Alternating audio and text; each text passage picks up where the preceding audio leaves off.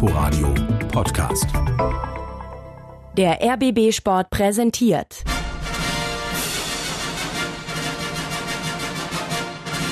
Christian Beek und Axel Kruse in Hauptstadtderby, der Berliner Bundesliga-Podcast. Mit freundlicher Unterstützung von Inforadio vom RBB.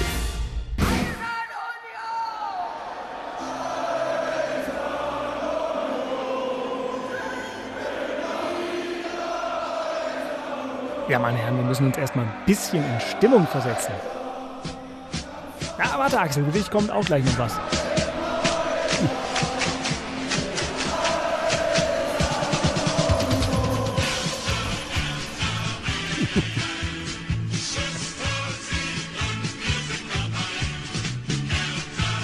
Schön, oder? Das ist ja Einmarsch der Gladiatoren quasi. Ja? Finde, jetzt können wir Schluss machen. Besser wird's nicht. Ja, alles gehört. Ich habe wirklich alles gehört zum Spiel, zum nächsten, ersten Spieltag. Da kommen wir noch hin. Aber jetzt bitte Konzentration, denn wir legen los mit der Premieren-Episode von Hauptstadt Derby, der Berliner Bundesliga-Podcast. Christian Beek ist da, Axel Kruse ist da.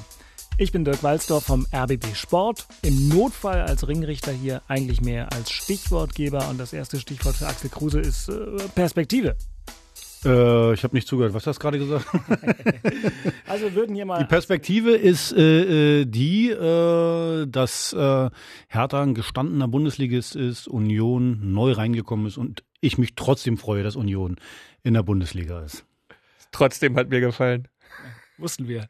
Ja, du weißt ja, wie es ist. Normalerweise alle erzählen immer, äh, ja, Hertha Union, das ist Klassenkampf. Oder euer Präsident hat es ja gesagt, Klassenkampf. Das habe ich auch gelesen. Ein paar Fans haben dann auch noch gesagt, äh, ja, und Hass und wir müssen unbedingt gewinnen. Ja, beide Mannschaften wollen gewinnen, aber nicht mehr und nicht weniger. Wir beide sind aus, aus einer Generation, wo Hertha Union eine Nation war. Also von daher, ich habe mich gefreut, dass Union aufgestiegen ist. Ich auch und als Stadtmeister, ja, der wir ja noch sind, ähm, Das, das war jetzt so. Wieso seid ihr Stadtmeister? Das verstehe ich jetzt nicht. es, es gab mal ein Spiel, ähm, das war Hertha Union im Olympiastadion. 2 zu 1 Tor, Thorsten Matuschka. Ja, aber da haben wir ohne Torwart gespielt. Also da hatten wir eine Bahnschranke im Tor. Also Spielminute von der, Freischuss, den meine Oma mit der Pudelmütze gefangen sag ich hatte. doch, deswegen ohne Torwart. Äh, aber seitdem sind wir Stadtmeister. Das wird ja dann auch nochmal geklärt, wie das weitergeht. Naja, wird eine tolle Saison, wird riesen Spaß machen. Ich denke, das, was wir hier vorhaben, wird uns mega viel Erfolg bringen, vor allem. vor allen Dingen von der, von der sprachlichen Gewalt wird das hier zur Sache gehen. Absolut. Ähm, das Hauptstadt-Derby jetzt also jede Woche als Podcast und los geht das Ganze äh, mit der wichtigen Frage: Kopf oder Zahl? So, mh, Axel, der Underdog fängt an. Christian darf sagen, Kopf oder Zahl? Ich nehme Zahl. Gut. Axel darf die Münze werfen. Big hat gewonnen. Ich darf. Das heißt, äh, wir reden jetzt im Folgenden durchgehend und durchlaufend immer zuerst über Union. Tja. Jetzt auch. Nachspiel. Ihr habt ja bestimmt geguckt, na? Ähm, DFB-Pokal erste Runde oder zugehört im Inforadio. Ist es überhaupt wichtig? DFB-Pokal erste Runde in so einer Saisonvorbereitung? Ja, weiterkommen ist wichtig. Okay. Und der Rest? Der Rest, ähm, da muss ich echt, das fand ich echt spannend, was der Ante Czovic von euch gesagt hat. Äh, Deutschland sucht den Deppen oder den Doofen. Genau so ist das. Äh, mit Mainz und Augsburg hat man auch zwei gefunden, aber Union ist souverän in Halberstadt weitergekommen, weil ich glaube auch das allererste Mal in den letzten 45 gefühlten DFB-Pokaljahren von Union Berlin hat es mal geklappt in der ersten Runde. War ein bisschen zähflüssig zum Anfang, aber hinten raus waren sie dann echt besser. Ich sag dir, es ist für beide wichtig. Union als Aufsteiger. Ja. Jetzt kommst du über den DFB-Pokal, das erste Spiel, scheidest du vielleicht gleich aus. Dann äh, ist der Druck da, vielleicht ein bisschen Selbstzweifel. Auf der anderen Seite für Hertha genauso. Neuer Trainer.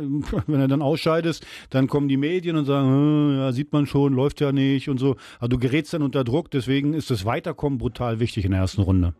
Knapper Punktsieg für Union, ne? 6-0 in Halberstadt. Er hat da 5-1 in Eichstätt. Axel, hättest du vorher gewusst, wo Eichstätt ist? Nee. Wo ist das über Bayern war das, ne? Mhm, Habe ich aber auch erst bei der Berichterstattung gelernt. Ich wusste es auch nicht, wo Eichstätt ist. Aber für Aber Halberstadt- souverän gewinnen diese Spiele, das ist, ist nicht leicht, ja, weil, weil du bist noch nicht im Rhythmus. Die meisten haben schon ihre Spiele gemacht, ja. Dritt-, Viertligisten sind meistens drei, vier Spieltage schon am Start. Und da dann zu spielen, wir wissen es ja selber noch, ne, ist der Rasen ein bisschen her, der Ball ein bisschen stumpfer und schon wird's komisch. Ne? Du kannst nichts gewinnen. Bei so einem Spiel kannst du einfach Eigentlich nichts nicht, gewinnen. Wenn du hoch gewinnst, sagen alle, ja, ist ja völlig normal. Sobald du ausgescheidest, wie Ante gesagt, bist du der Depp. Also von daher für beide Mannschaften das war gut. Top. Ja, aber so Typen wie ihr können natürlich immer Erkenntnisse gewinnen. Gab es irgendwelche Erkenntnisse, die über das Weitergekommen hinausgehen mit Blick auf eure jeweiligen Mannschaften? Also bei Union, bei meiner Truppe, da, da kannst du das eigentlich nicht erkennen, weil, weil ich glaube, der Trainer hat auch noch nicht so richtig seine Mannschaft gefunden. Ja, da muss er wahrscheinlich die ersten Spiele noch abwarten. Er hat auch 35 am Start, ja, die er dann auch immer alle befriedigen muss. Mal sehen, wie er es hinkriegt. Aber dass man da eine Erkenntnis mitnehmen kann, na, dass sie es souverän gemacht haben und dass sie konzentriert waren und die Ansprache vom Trainer halt angekommen ist. Ja, und Halberstadt dann auch keine Chance hat. Das war gut gemacht. Ich sagte meins, für Union ist so ein Spiel viel schwieriger als für Hertha, weil Union wird in der Bundesliga, sagen wir mal, an der Mittellinie angreifen, äh, defensiv gut stehen und dann versuchen zu kontern. In so einem Spiel gegen einen Dritt-, Viertligisten musst du das Spiel gestalten. Also kannst du nicht warten. Und das ist für Union dann ganz schwer. Bei Hertha wird es immer teils, teils sein. Die werden gerade hier zu Hause viel das Spiel auch gestalten müssen. Also deswegen ist so ein, so ein, so ein Pokalauftritt für, für Hertha leichter als für Union. Und ich finde, bei Hertha hat man schon gesehen, also im Spiel nach vorne sah das sehr, sehr schnucklig aus, also macht Lust auf mehr. Nach hinten, vielleicht müsste man da ein bisschen aufpassen, also nicht alles nach vorn, aber auf jeden Fall, ich finde, ein paar Spielzüge waren dabei, die haben mir richtig gut gefallen. Das doch gut. Dann haben wir das abgehakt. Und jetzt äh, bin ich mal gespannt, was Christian Beek auf der Pfanne hat. Denn äh, jetzt äh, erfahren Axel und ich und alle Hörer dieses wunderbaren Podcasts, äh, was gerade wirklich, wirklich wichtig ist. Das Thema in Köpenick. Mhm. Und Herr Beek? Der, gibt nur ein Thema, den Stimmungsboykott. Ja, aber es ist, es ist eine schwierige Situation für Union Berlin, ja, dass man sich selbst nicht ähm, ähm, ähm, mit Dingen beschäftigt, die vielleicht weniger mit Fußball zu tun haben. Äh, also sprich mit den Dingen auf dem Platz und das ist ein großes Thema in Köpenick, dass äh, die Ultras äh, zum Stimmungsboykott gegen RB Leipzig ausrufen, aufrufen. Ähm, allerdings auch gesagt haben in einer großen Stellungnahme, die geschrieben wurde von den Ultras, dass sie jede andere Meinung auch akzeptieren. Also ähm, da muss man dann sagen, okay, ja, es, wir sind in der Demokratie, jeder kann das machen, was er tut, wie man das findet. Ich persönlich finde es sehr, sehr schade, dass man das macht, weil es überhaupt nicht dahin passt, weil RB Leipzig auch mal warten kann, weil man am ersten Spieltag, was so ein Verein wie Union Berlin mit Bundesliga noch nie hatte, dann die Aktion mit den Verstorbenen, die äh, quasi nochmal mit eingeladen werden, da denn nicht die Ruhe zu haben und zu sagen, wir sind jetzt nicht dran, äh, so ein Konstrukt RB Leipzig zu kritisieren, sondern einfach mal zu warten, dass man das nicht konnte, ist sehr, sehr schade, aber akzeptieren muss man es. Riesenthema in Köpenick. Ja, der Verein hat sich hinter die Ultras gestellt, muss er auch, um Streit zu verschieben beziehungsweise nicht auszulösen. Wollte ich gerade sagen, aus Angst. Das ist ja, ja, dass man sagt, okay, man will sich mit den Ultras nicht anlegen. Aber wem hilft denn dieser Boykott? Kann ich genau sagen. RB Leipzig hilft der Boykott. Die kommen dahin. Einladung. Der, ja. Die erste Viertelstunde gar nichts, Totentanz und die sagen, ach, das ist aber schön hier, wunderbar. Also das hilft denen. Und nochmal, ich habe ja, ich kann das ja verstehen, dass, äh, sagen wir mal, Fangruppierungen sagen, sie haben ein Problem mit dem Konstrukt RB Leipzig. Ich übrigens auch. Weil natürlich, wir haben Regeln in der Fußball-Bundesliga, 50 plus 1 ist ja durch so ein Konstrukt völlig ausgehebelt. Aber der Adressat für das Ganze ist die DFL und der DFB. Doch nicht der eigene Verein, nicht im eigenen Stand. Dann sollen sie von mir aus demonstrieren zur, zur DFB-Zentrale oder zur DFL-Zentrale, ist völlig egal. Aber das hilft am Ende nur RB Leipzig und das finde ich etwas schade. So sieht's so sieht's nämlich aus und ich, ich, ich kann das noch ganz gut nachempfinden. Wir hatten eine, als meine letzte äh, Arbeitsstelle im Fußball war bei Energie Cottbus und da gab es zwischendurch auch dieses Thema, wo bei fast allen Mannschaften dann eine Viertelstunde das Heimspiel boykottiert wurde und in Cottbus auch so ein enges Stadion, das von Stimmung lebte. Wir hatten drei, vier Heimspiele, wo wir nur einen Punkt dann geholt haben.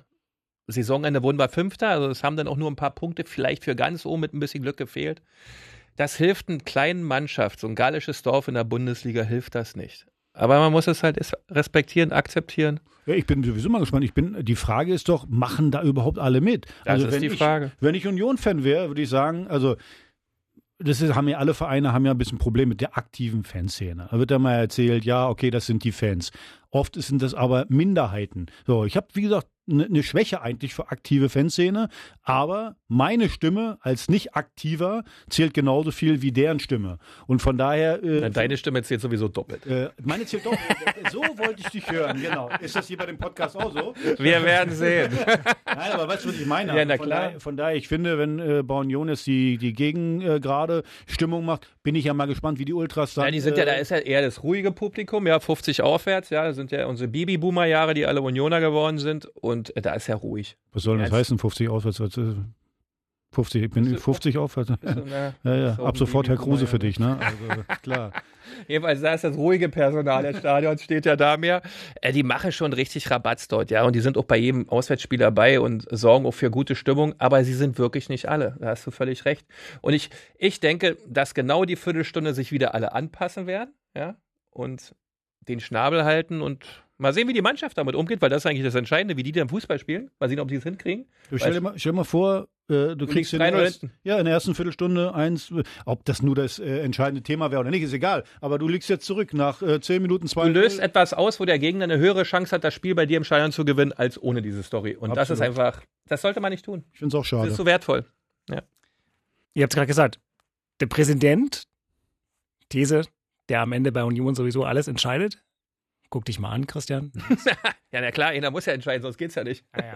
Also der hat dazu das gesagt. Ja, es ist für mich kein unlösbarer Konflikt. Das ist ein, eine schmerzhafte Situation, weil wir uns alle auf die Bundesliga freuen. Wir freuen uns alle auf den ersten Spieltag, aber nicht nur auf den ersten Spieltag, sondern grundsätzlich auf die ganze Liga. Und ich habe in den letzten Wochen immer wieder gesagt, Union, wir werden darauf achten, dass Union sich nicht verändert, dass wir im Grunde genommen so bleiben, wie wir sind, egal in welcher Liga wir spielen. Und deshalb ist es für mich nur brutal ehrlich, dass die Szene sagt, wir verhalten uns in der ersten Liga genauso wie in der zweiten Liga. Und wir haben klar äh, Position und Haltung bezogen ähm, äh, gegen Leipzig äh, in der zweiten Liga. Und ich nochmal, ich halte es für sehr ehrlich, das auch äh, in der ersten Liga zu machen. Es ist schmerzhaft für uns, dass es am ersten Spieltag ist, aber vielleicht ist es deshalb auch besonders stark, äh, es wirklich in den ersten 15, zu ma 15 Minuten zu machen.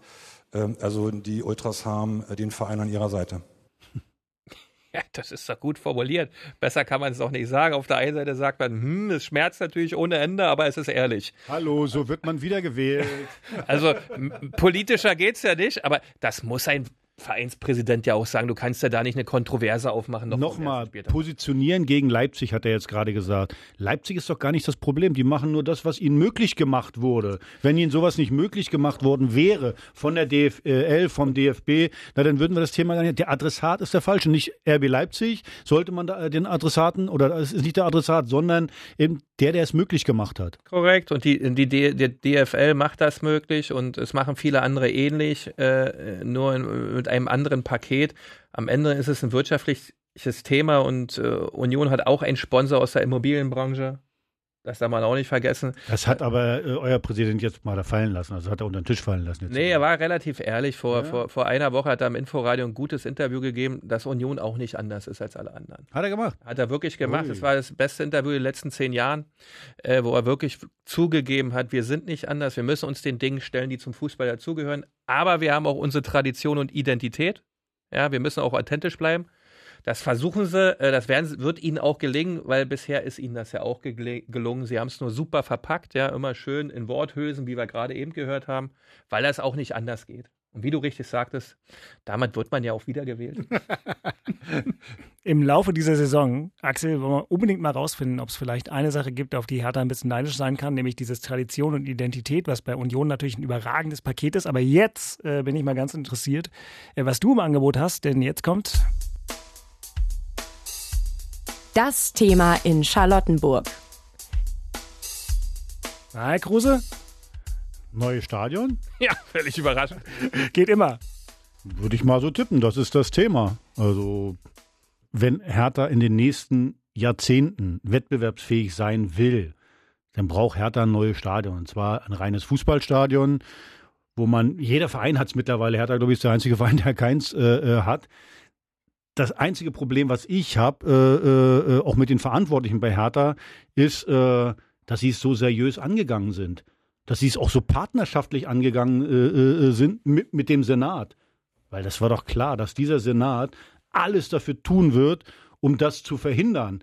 Der Senat ist ein Senat, der gerne Geld ausgibt, der gerne in Töpfe reingreift und wenn man jetzt aus dem Olympiastadion rausgeht, oh, dann müssen sich ja darum kümmern, dass da ein Nachmieter kommt, dann müsste man sich kümmern, äh, äh dass da mal die Einnahmen wieder reinkommen. So, nochmal, aber der Senat ist ja eher dafür da, reinzugreifen in den Topf. Und von daher war für mich von vornherein klar, dass du mit diesen Leuten niemals das hinkriegst, seriös äh, für ein neues Stadion. Und also ich habe ich hab einen ganz geilen Punkt bei dem Stadion. Der Geisel hat irgendwann gesagt, auf dem Olympiagelände, so Maifeld zum Beispiel, das würde jetzt nicht passen, weil da würde die Sichtachse äh, kaputt gemacht. Hallo, das ist ein Nazi-Bau. Wollen wir jetzt den Nazi-Bau vor ein neues Stadion stellen? Also auf dem Maifeld findet einmal im Jahr was statt. Was? Pyronale, Feuerwerk. Würde wunderbar dahin passen, neues Stadion.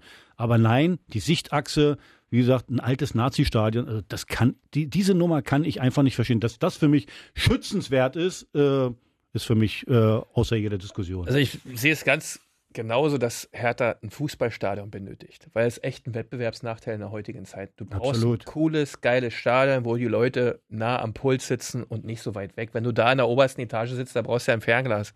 Sonst siehst du ja gar nichts. Oder auf der schade, ist ja gar nicht notwendig. Und ja, die Hütte auf, in der kriegst ja auch nicht voll. In der Halbzeitpause musst du dich entscheiden zwischen Pinkeln gehen, eine Bratwurst oder ein Bier. Alles drei geht nicht. Eins von den dreien kannst du haben. So sieht's aus. So, und das muss geändert werden. Und da muss man eine Lösung finden. Da muss die Politik helfen. Aber nicht so, wie sie es jetzt machen. Da ist ja wieder sich niemand grün und niemand einig. Alle sind so rot, mal sind sie schwarz.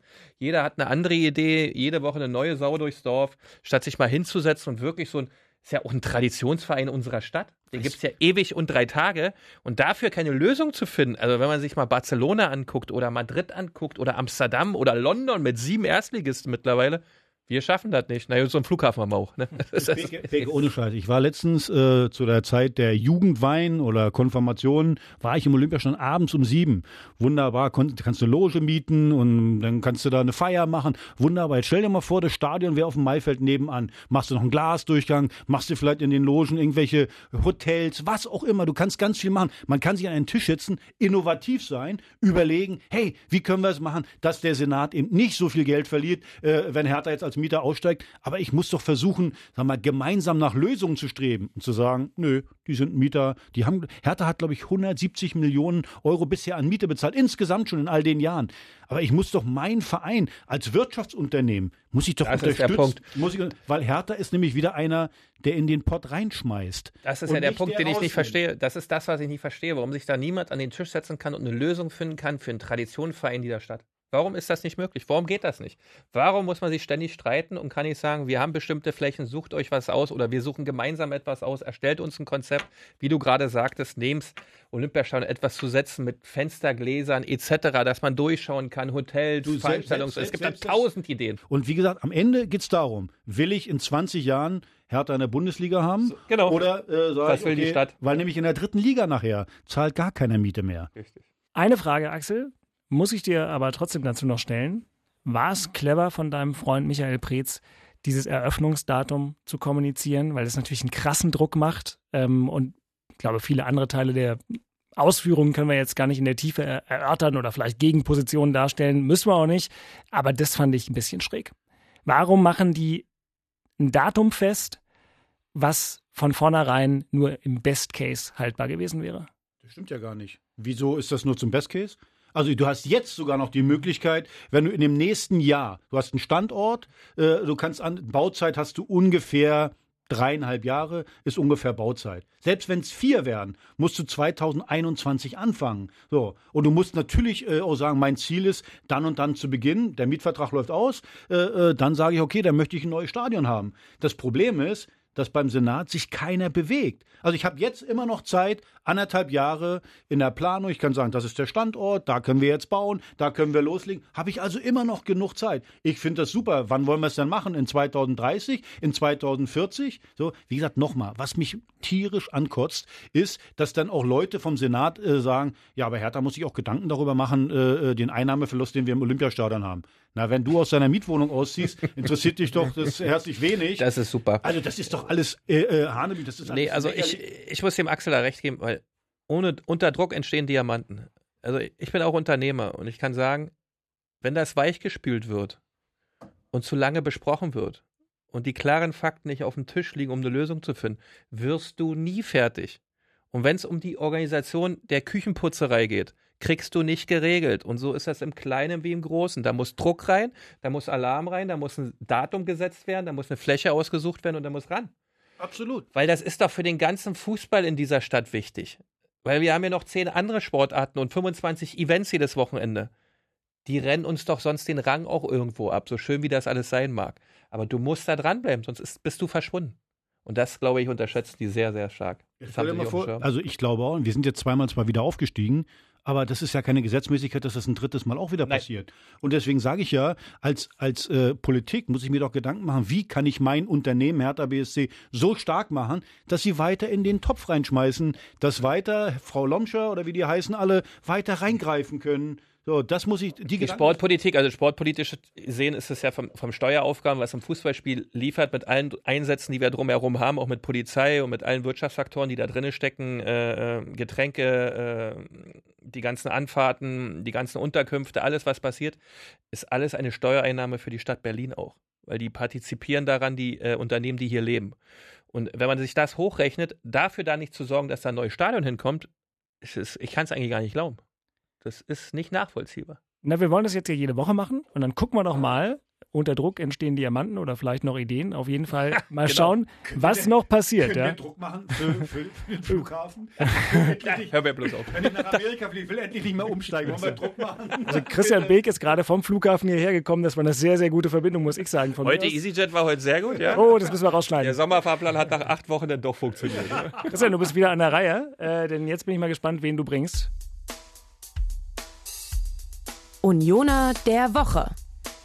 Ja, jede Woche darf einer der beiden Herren aus seinem Verein einen Menschen seiner Wahl präsentieren, der einfach mal die große Bühne verdient hätte. Das könnte jemand Offensichtliches sein, sagen wir hm, Sebastian Polter. Kann aber auch die Frau sein, die den Butterkuchen fürs äh, Kabinenbuffet vorm Auswärtsspiel backt. Christian, wer ist der Unioner der Woche? Also mein Unioner der Woche ist Tino Czerwinski, der leider verstorben ist und der ähm, Union ganz, ganz viel geprägt hat, vor allen Dingen die Spieler ganz viel geprägt hat, weil er über viele, viele, viele Jahre die Fan-Treffen organisiert hat, wo wir auch die Manager und Trainer immer hin mussten, wo es nicht immer leicht war, wo viel kritische Fragen gestellt wurden und wo viel Union-Herz in diesen Veranstaltungen gelegen hat und ähm, das war immer echtes Union. Und dieser Junge ist leider verstorben, hat es jetzt nicht erlebt, erste Liga äh, zu sehen, äh, war sein Herzenswunsch, war dick dran beteiligt, den Schlachtruf Eiserne Union zu entwickeln. Hat beim Weihnachtssingen ganz, ganz aktiv mitgemacht. Ich habe es selbst noch erlebt, nur mit 2.000, 3.000 Leuten. Und also der Tino Czerwinski ist für mich, also TC ist für mich der Unioner der Woche. Ich glaube, Axel, das kann man einfach mal so stehen lassen. Ich kann es nicht mehr toppen.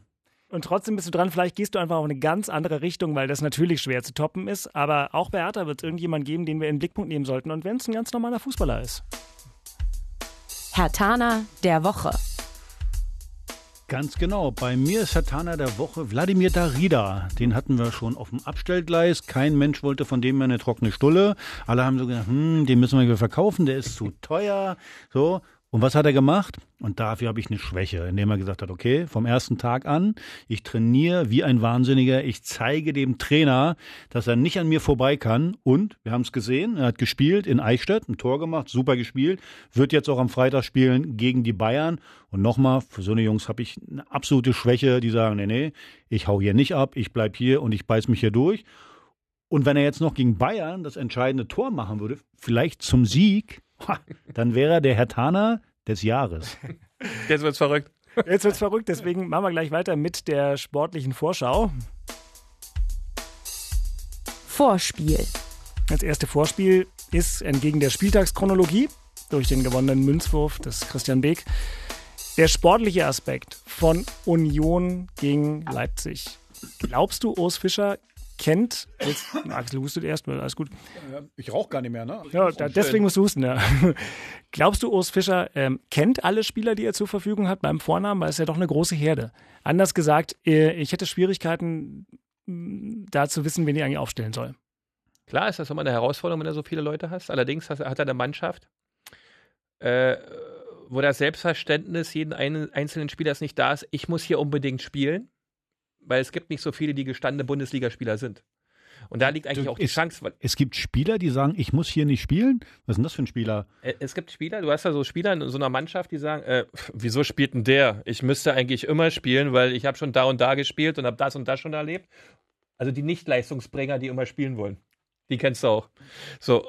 Und das hat der so in der Form nicht. Deswegen hat er relativ einfach äh, zu entscheiden, weil alle wach bleiben werden, weil sie immer wieder spielen wollen und immer wieder die Chance kriegen werden, auch spielen zu können. Äh, daher wird Druck in diesem Team bleiben. Ich kann das ganz gut aus Cottbusser Zeiten nachvollziehen, weil wir waren auch sehr, sehr viele. Zum Schluss hat sich natürlich eine Mannschaft herauskristallisiert, die dann immer gespielt hat. Aber du hast zum Anfang so eine Eigendynamik drin, weil auch in der Vorbereitung sich kaum jemand verletzt hat, fast alle am Start waren. Er ein relativ simples System spielt, dass die Chance gegen Leipzig zu gewinnen, wenn alles stimmt und 100% funktioniert, zu 100% da ist. Axel hat vorhin gesagt, in der Bundesliga ist es bei Union eh klar, irgendwie mh, ab der Mittellinie äh, verteidigen und vorne hilft der liebe Gott. So wird es sein. habe ich es überhaupt nicht gesagt. So, so, so einfach ist es heute nicht mehr. Das war zu meiner Zeit noch, ja, dass du hinten liegst und vorne hilfst der liebe Gott, Ich ja. dachte, Und du hilfst mir. Das ist, ich habe das so gar nicht gesagt. Nee, hast du doch auch nicht. So, so, so flach warst du nicht. Nee, so flach warst du nicht. Aber Für du die, die hast später natürlich- reingekommen sind, nochmal Wie sagt man heutzutage mit einem schönen, stabilen System, ja, dann ähm, mit dem entsprechenden Pressing in der richtigen Situation, ja, und mit den Bällen durch die Schnittstelle, denn den Gegner verunsichern und Torchancen herausarbeiten. Genau deine Sprache, die du gerade Ja, super. Äh, so wird's dann kommen. Äh, aber es ist eine Chance da, immer. Hast du immer, ja. Düsseldorf hat's doch letztes Jahr auch gezeigt, dass das machbar ist. Wenn die Mannschaft eine Einheit bleibt, wenn die Jungs gut gesund sein und wenn sich auf einmal jemand entwickelt, den wir alle nicht auf dem Schirm haben. Weil Tore musst du schießen. Ohne Tore wird's nicht. Und da muss irgendeiner kommen, der Tore schießt. Wer das ist, weiß ich allerdings noch nicht. Aber du musst ja, wie du gerade gesagt hast, du musst ja so spielen. Die, die offensive Qualität ist jetzt nicht unbedingt berauschend, die ist okay. Aber man hat gesehen, ich finde, in der Relegation, Relegation hat man es gesehen. Also äh, der Gegner hatte, hatte jetzt nicht viele Torchancen, Nein. hat viel hin und her gespielt, Union hat viel kaputt gemacht Ja. und dann nach vorne aber wunderbar gekontert. Jetzt, ich finde, sie haben sich gut verstärkt mit Bundesligaspielern, also die kennen das Ganze. Ja. Gente, Christian Gentner, Ja. glaube ich, wird noch mal ein gutes Jahr. Huber auch, der ist auch ein guter Innenverteidiger, der auch Stimmung bringen kann, ja, wie der von der Laune her funktioniert. Der hat zwar zwei Kreuzbandrisse mittlerweile, glaube ich. Ob das dann auch alles so klappt, ist egal, aber du hast erstmal so eine Atmosphäre im Team, der mitteilen kann, Jungs, ihr müsst darauf achten, das und das wird kommen. Genau. Weil das war gar nicht da. Ja, und das, das zu, zu liefern, das ist schon Du wichtig. hast, Auch du hast vorne Ucha, äh, auch wie gesagt ein stabiler, guter Konterspieler. Da kannst du auch eine ganze Menge mitmachen. Und dann gerade zu Hause. Zu Hause musst du die Punkte holen als Aufsteiger. Auswärts wirst du mal mit dem Publikum, mit der Atmosphäre, 90 Minuten lang. Ja, du weißt ja, wie es ist, wenn gerade die Leute, die noch nicht in der Bundesliga gespielt haben, wenn die mal in Dortmund spielen und kommen da rein und sehen da die gelbe Wand, dann ist schon mal der Köttel. Kennen das, äh, kennen das noch gut. Hinten drin, ist schon mal klar. Deswegen sage ich, zu Hat sich Hause, nichts geändert. Zu Hause Ja. Kennst du dein Ja. Umfeld, da weißt du, es sind Da muss es alle stehen. Genau, und da brauchst du deine Punkte. Und wenn du da, Da musst du alles raushauen, wie es ja heutzutage heißt. Ja, 110 müssen da kommen, da musst du am Gegner dran sein, da musst du eine Klemme sein und dann musst du vorne irgendwie abgehen und die Spiele gewinnen. Jetzt klingst du viel selbstverständlicher als eben bei der Schnittstelle und so. Das, ich glaube, ich weiß nicht, was sie da heute noch verstehen, ja, die 18- bis 27-Jährigen, aber wir haben das Einfache früher damals sehr, sehr gut verstanden. Axel, wann warst du das letzte Mal in einer alten Fasterei? Ich glaube beim letzten Derby. Was war das? 1-1, glaube ich, war das, oder? War nicht Ronny, dicker, fetter Freistoß? Ich Ja. glaube, Und Santi Kolk hat es eins eingeschossen, glaube ich. war das so? Ich glaube, so. Und vorhin Mosquera den Siegtreffer im Olympiastadion, ne? Tusche mit dem Tor gegen Arzt und den war doch. Ähm, Ja, ich glaube, nee, Mosquera war es 1-1 War's und 1-1. Tusche macht 78. den Freistoß. War- da gibt es doch Trikots und alles, Axel da gibt es doch eigene Axel Parteiisch? Bist du CDs. nicht parteiisch Nee, hier? Äh, äh, du weißt alles. Nee. Du weißt alles. Also ich muss von Hertha ja alles sagen. Von Union weißt du alles. Ich, Entschuldigung, also ich kann es ja hier im, im Podcast kann man sagen, ja, ich bin gebürtiger Westberliner. Erste Ah, ja, Fußballstadion, in dem ich war, war sehr Hertha. gut, das muss ich gut. Michael Preetz auch immer wieder sagen, wenn er glaubt, dass wir irgendwie abgeneigt sind, sage ich, Herr Preetz. Seit ich vier Jahre alt bin, gehe ich zu Hertha BSC. Zwischendurch dann sehr viel Blau-Weiß Äh, 90. Fußballvereine mögen keine kritischen Fragen. Das ist ja jetzt nichts Neues, Mensch. Ah ja, gut. Also wir schweifen ab. Gut, wir halten fest, Union hat gegen Leipzig vielleicht sogar im ersten Spiel mehr denn jene Chance, weil auch Leipzig wahrscheinlich sich noch ein bisschen finden muss. Na klar. Auf jeden Fall. Leipzig hat auch keinen Rhythmus. Haben zwar ein schwieriges Spiel gehabt im Pokal bei, in Osnabrück, klar. Aber das ist immer ein erster Spieltag, dir- ist erster Spieltag. Bei Leipzig musst du immer aufpassen. Äh, Also ich würde den Ball rüberschießen. Hört sich jetzt doof an. Schieß den Ball rüber, lass die machen. Weil Leipzig ist so eine Mannschaft, die attackieren vorne, die wollen dich zu Fehlern zwingen und zwar im Spielaufbau. So, und wenn, äh, dann äh, kämpfen die den 30, 40 Meter vom Tor den Ball schon und dann äh, bist du, sag mal, weit auseinander und dann wird schwierig. Schieß den Ball rüber, lass versuchen, dass die äh, versuchen, dich auszuspielen. Und das wird schon schwer genug. Und dann versuchst du zu kontern. Weil das ist die Umstellung für Union, ja, dass in dieser individuellen Handlung, in dieser kleinen Handlung auf dem Spielfeld ein ganz, ganz anderes Tempo herrscht als in der zweiten Liga. Das ist was ganz, ganz anderes. Das funktioniert auch anders als in der zweiten Liga. Und so, umso schneller sie sich dahingehend umstellen können, äh, umso schneller werden sie auch konkurrenzfähig bleiben. Kriegen sie das nicht hin und lassen die Räume nur ein Stück weit zu groß. Das ist ein Zweitligaraum zählt da nicht mehr. Wenn du den Erstliga, wenn du den Erstligaraum zu weit lässt, dann machen diese schnellen, handlungsintensiven Spieler, so schnell kannst du gar nicht gucken, das ist eine ganz andere Qualität. Timo Werner, der braucht eine Torschance, dann Ja. ist der drin. Also du darfst nicht so viele Fehler Paulsen, dann hast du äh, Vosberg, äh, Sabitzer, das sind alle Spieler, die haben eine mega Individualqualität, die dann kein Unioner hat. Das ist schon so. Und wie kriegt man das geregelt? Jetzt kommt Beke. Operieren, operieren von hinten. Früher haben wir intensivst operiert, ja, dass das nicht passiert. Äh, du musst natürlich heute im Rahmen immer aufpassen, wie du es machst, aber du musst halt, wie Axel sagte, Räume ganz, ganz klein, ganz, ganz eng und dann wirst du eklig und dann macht es dir keinen Spaß mehr. Und dann bist du im Spiel. Und vielleicht auch ein Rezept für Hertha. Also bei Bayern, ich weiß nicht, hast dich Montagabend gefreut, dass Bayern ähm, gegen äh, die Jugendmannschaft aus Cottbus mehr Mühe hatte, als wahrscheinlich die meisten der 6,5 Millionen Fernsehzuschauer erwartet haben? Ähm, ja, ich meine, das war ja klar, dass das Spiel so ungefähr laufen wird. Die Bayern, finde ich, haben sich verhältnismäßig schwer getan, Ja. erstmal ein Tor zu schießen. Aber ich glaube, wenn, äh, wenn Hertha in München so auftritt, dass sie sich 30 Meter vors eigene Tor stellen und dann hoffen auf 0-0, das wird nicht funktionieren. Also du musst schon attackieren, was Bayern auch nicht mag, wenn der Gegner Ballbesitz hat, weil dann müssen sie auch erstmal anlaufen und müssen den Ball erstmal wiederholen. Also das heißt, was ich jetzt bisher im Training bei Hertha gesehen habe, aber auch beim ersten Pokalspiel, sie versuchen viele Ballstaffetten, äh, sagen wir Ballbesitz zu haben, schnell direkt zu spielen. Also das müssen sie in München auch haben. Und dann sage ich mal eins, also an Luke Bacchio, ich habe den jetzt im Training mal gesehen, also du siehst schon die Geschwindigkeit mit Ball, du siehst die Geschwindigkeit ohne Ball, also da ist Qualität da. Denn mein Liebling, also die letzten Jahre mein Liebling ist ja Kalu. Also wenn der erstmal äh, das Bällchen hat, der braucht auch nur eine Torchance, dann ist der Ball drin. Also ich habe so ein bisschen so ein leichtes Gefühl, dass da was drin sein könnte. Also Einmal vielleicht den, den Trainer hören, Ante Czovic, der ist ja dann auch dann auf einmal das erste Mal im, im bundesweiten Blickpunkt, weil wir hier in Berlin kennen den ja alle. Ja. Aber, aber sagen wir mal, naja, also alle Fußballfans ab 200 Kilometer südlich kennen den, wenn sie tief drin waren im Panini-Album früher. Da gucken, könnte ein war Vorteil sein. gut, ja. gucken wir mal, was, was Ante gesagt hat. Wichtig wird es sein, egal wer von denen auf dem Platz ist, äh, dass äh, wir den Mut haben und nicht jedes Mal nach dem Ballgewinn schnellstmöglich den verlieren, sondern wir werden den Ball in unsere eigenen Reihen auch zirkulieren lassen müssen, weil wir uns auch diese Erholungsphasen des Verteidigen in eigenem Ballbesitz gönnen müssen, weil ich Sauber, glaube, in München, wenn eine Welle auf die andere kommt, ist Ey. nur Frage der Zeit, wann es irgendwann mal klingelt und äh, das werden wir versuchen zu verhindern. Natürlich mit bestmöglicher Aufstellung und äh, bestmögliche Balance im Spiel. Also wir sind auch nicht blauäugig und äh, attackieren jetzt hier mit zehn Mann und äh, die lachen sich kaputt. Das wird nicht der Fall sein. Selbst wenn wir das machen, an unser Maximum gehen, haben wir immer noch keine Garantie, in München erfolgreich zu sein. Kann man jetzt nicht viel dran aussetzen, ne? Weißt, weißt, weißt, weißt du, was ich äh, gerne habe im Vergleich und was mich letztes Jahr gestört hat? Ich finde, die, die Mannschaft hat extrem viel Talent. Also äh, da ist was da. Also äh, die Mischung passt zwischen Jung und Alt.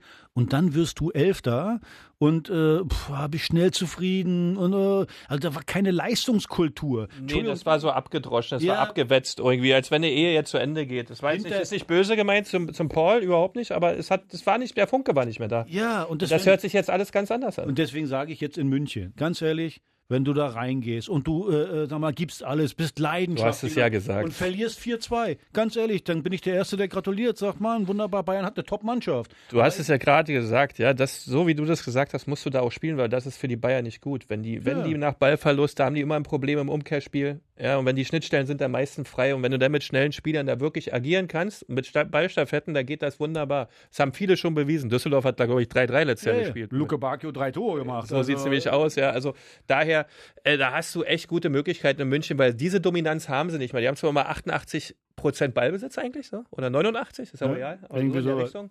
Du- Aber es kommt wenig bei rum, ja. Und da musst du halt hellwach sein, wenn du die Chance hast. Das geht. Beke, wenn ich was haben will, muss ich es mir holen. Ja. Und wenn ich hinten mich hinstelle und die Bälle Ja, wegschieße, bringt wie langweilig. Also wie gesagt, ich gehe ran. Macht ja auch keinen Spaß. Ja, oder? Und wie gesagt, glaub mir, die Fans, und wenn du manchmal so im Stadion sitzt, die sind äh, äh, ganz schnell zufrieden, wenn sie sehen, ey, hier ist Leidenschaft dabei. Und ich muss ganz ehrlich sagen, Ante bringt das im Moment äh, super rüber. Entscheidend wird natürlich sein, wenn es mal nicht so läuft. Ja, und wenn es mal nicht so läuft, Ja, aber es dann ist- aber ja. okay, äh, trotzdem. Wissen wir ja.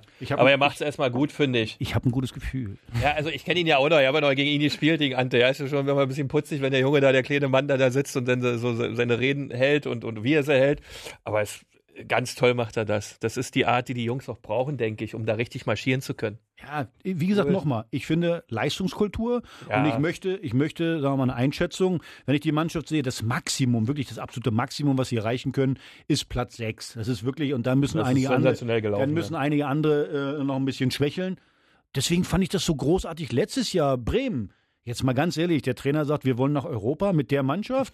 Nach den Serien ja, davor. aber das, das ist doch aber das ist das Neue, was auch sein muss, dass du Genau. Selbstvertrauen Und wenn du es dann nicht drückst. schaffst, weil du, weil, du, weil du vielleicht drei, vier Punkte weniger hast, aber trotzdem bist du leidenschaftlich da reingegangen. Du hast eine Idee und willst auch was zeigen und sagst den Leuten, ey Jungs, so soll das hier mal aussehen. Äh, Absolut. und das will ich auch und das verlange ich auch und das erwarte ich auch, aber auf einer Ebene, die total gemeinsam ist und nicht der ist schuld, der ist schuld. Und das machen sie heutzutage, haben sie Genau. gute Ausbildung beim Fußballlehrer gehabt, alle machen sie top. Finde ich auch. Auch tolle Sache da dem Baumgart etc. Gibt es tolle Sachen derzeit. Cool. Finde ich auch. Freuen wir uns drauf.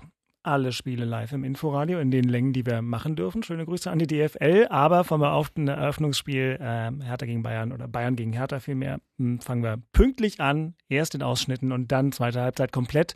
Unser Wunsch ist also vor allem, dass es zur Halbzeit noch nicht eindeutig in eine Richtung gekippt ist, welche auch immer das sein kann. ja. Und dann am Samstag. Äh, Entschuldigung, ja, was, was, was war das jetzt für ein Wunsch? Wenn es in die eine Richtung schon entschieden ist, warum findest du das denn nicht Jetzt geht's wieder los. Ich sag, das wird uns die ganze Saison verfolgen. Ja, also, hoffentlich in beiden Richtungen noch nicht entschieden. Was das für ein Mist? Ich Wenn bin ja hier vier- Ich bin mal beruflich. gespannt, was passiert, wenn Union bei Bayern München spielt. Ja. Wie, da drücke ich Union die Daumen und freue mich, wenn die 4-0 gewinnen. Also, Ah, das, das hören wir gern. So, einen habt ihr noch beide. Ich bin mal gespannt, ob ihr euch darauf vorbereitet habt oder nicht. Ähm, jetzt äh, Natürlich nicht. Natürlich nicht. Zeit für weise Worte. Guter Rat aus Köpenick. Na, Christian, hast du einen guten Rat von Ost nach West für Axel und die Hertha, bevor es so richtig losgeht? Einen guten Rat für so eine Bundesliga-Saison, 34 Ja, Spieltage. oder für den Verein, keine Ahnung, ähm, Trikotfarbe wechseln, ähm, Trainer wechseln, äh, Bier billiger machen. Kannst, du hast eine freie Auswahl. Was du kannst ihn aber auch ähm, was ganz Globales. Ich hatte jetzt auf sehr weise Worte gehofft. Auf sehr weise Worte hast du gerade Im, gehofft. Im Duktus dessen, was wir hier bisher abgeliefert haben. Ja? Also ich, also ich wünsche mir für Hertha BSC, ja, Mhm. für die Stadt Berlin, Mhm. Dass wir endlich wieder Feuerwerk im Olympiastadion sehen. Und die Langeweile der letzten Saison nicht wieder auftaucht. Da grünst du, Axel. Damit kann er leben.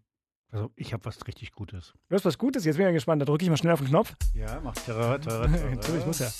Guter Rat aus Charlottenburg. Liebe Köpenicker, genießt es, gegen die Blauen zu spielen. Denn im nächsten Jahr könnten es wieder die Roten aus Regensburg sein. Das ist natürlich für jemanden, der noch nie in der Liga gespielt hat, klar, ne? Regensburg soll eine sehr schöne Stadt sein. Das stimmt allerdings. Donaustauf war da in der Nähe, ja, wo wir immer alle unsere Rehali Rehabilitation machen mussten. Regensburg kann ich nur empfehlen. Weißt du, worauf ich mich freue? Ich habe in der Familie, das ist auch so, dass meine, meine Nichte, äh, mein, mein, mein Großneffe und alle, die sind alle Köpenicker.